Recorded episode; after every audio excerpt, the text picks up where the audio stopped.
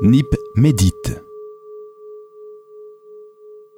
Bonjour à tous et bienvenue dans Nip Médite, le podcast qui vous parle de la vie, de silence et de pleine conscience.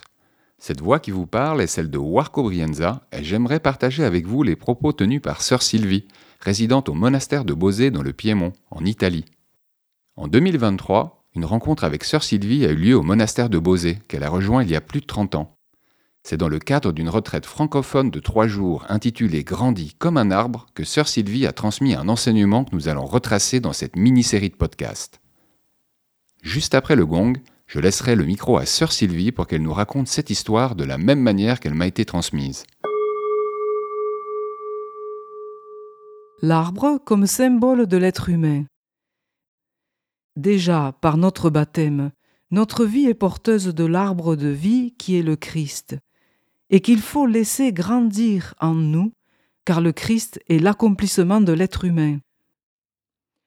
Notre arbre est appelé à devenir le sien, car le Christ n'a pas d'autre terre que la nôtre, et d'autres plantes que la nôtre pour pousser. Croître à la stature du Christ, c'est-à-dire être arbre de vie au centre du jardin de notre humanité, c'est le mettre au centre de notre existence, c'est désirer qu'il demeure en moi. Pour cela, il faut travailler le terreau, c'est-à-dire consentir à une mort pour une résurrection. Si le grain tombé en terre ne renonce pas à sa forme, il ne deviendra jamais un germe. On a aussi l'exemple de Saint Jean-Baptiste qui disait il faut qu'il grandisse et que je diminue, selon l'évangile de Saint Jean. Quand on arrive au monastère de Bose comme novice, on est incité à travailler son terreau pour grandir dans la vie spirituelle et humaine, car les deux choses ne peuvent être séparées, c'est le même terreau. L'humain et le spirituel sont enlacés. Alors, en quoi consiste ce travail?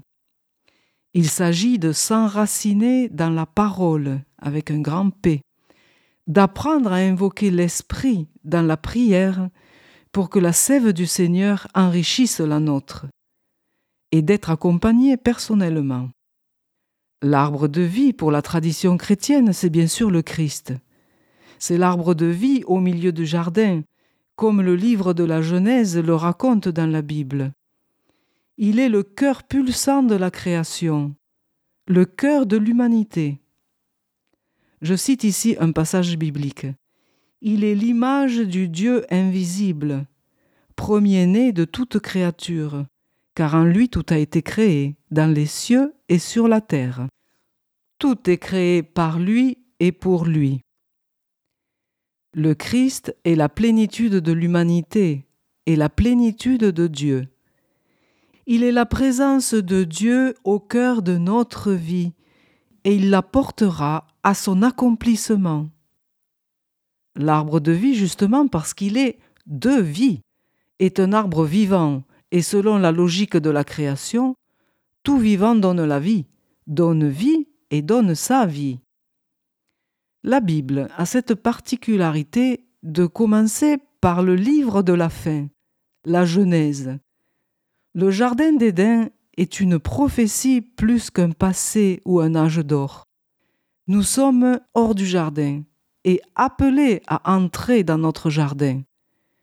Jésus a dit en effet, En vérité, en vérité, je te le dis, si un homme ne naît d'eau et d'esprit, il ne peut entrer dans le royaume de Dieu. Entrer dans le jardin que Dieu a planté pour être un arbre de vie dans l'arbre de vie avec un grand A. Il faut parfois un long parcours de foi pour que nous nous sentions des choisis par Dieu pour devenir cet arbre. Cela veut dire accepter l'amour que Dieu a pour nous sans fausse humilité, comme réponse à l'appel du Seigneur, car pour lui, chacun et chacune de nous est l'arbre choisi par Dieu pour y faire habiter toute plénitude. C'est le résumé de la vie chrétienne, une vie en Christ. Je crois que la vie à la suite du Christ se profile dans une recherche incessante, une contemplation du Seigneur au travers des Écritures pour recevoir sa vie en nous. Quant à la vie monastique, elle n'est qu'une forme de vie pour cet accomplissement, un accomplissement qui est un appel pour tous les chrétiens de toute façon. La vie monastique n'est qu'un terreau particulier pour la croissance de l'arbre. Il existe heureusement d'autres terreaux. C'est dans l'humus de nos vies que Dieu opère secrètement. Mon corps n'était pas caché devant toi lorsque j'ai été fait en secret, tissé dans les profondeurs de la terre, comme chante le psaume 139 on reconnaît Dieu comme le créateur de nos corps et de notre être profond. Nous pressentons bien qu'il nous connaît intimement plus que nous nous connaissons nous-mêmes. C'est dans le secret du terreau de notre enfance qu'il a déjà mis des germes de rencontre avec lui, qu'il a travaillé notre intériorité et qu'il attend patiemment la saison propice dans notre vie pour que le petit arbre ose sortir de terre.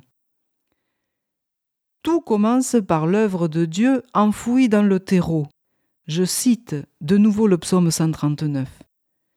Quand je n'étais qu'une masse informe, tes yeux me voyaient. Nous sommes précédés par un désir, celui de Dieu. Son désir, c'est la vie. La puissance de vie contenue dans une semence puis dans une minuscule plante capable d'affronter les épreuves, est impressionnante malgré la fragilité. Pensons aux ressources vitales de résilience dont l'être humain est capable dans des conditions effroyables. Dans les camps de concentration, par exemple, comme l'explique bien le psychiatre Boris Cyrulnik. De ce terreau peut naître chez la jeune plante un attrait pour un type de terrain le terrain monastique par exemple. Souvent on nous demande Qu'est-ce qu'une vocation monastique? C'est comme si les racines d'un jeune arbre cherchaient une nourriture appropriée à ce qu'il est. Cet arbre qui pousse et grandit est habité par la recherche de la lumière. C'est le désir de Dieu. Le désir de demeurer en Christ pour que Christ demeure en lui c'est comme si on disait, par la métaphore, que la jeune plante toute verte désire devenir bois, le bois comme essence même du Christ. La culture appropriée de l'arbre se fait au travers d'instruments plus particuliers à la vie monastique. L'un d'eux est la règle monastique qui décline l'Évangile selon la forme de vie choisie, c'est-à-dire la vie communautaire et le célibat. Au terme de ce podcast et en attendant le prochain épisode sur le célibat monastique, retrouvez toutes les informations en français sur la communauté de frères et de sœurs vivant à Bosé sur internet www.monasterodibosé.it. NIP médite.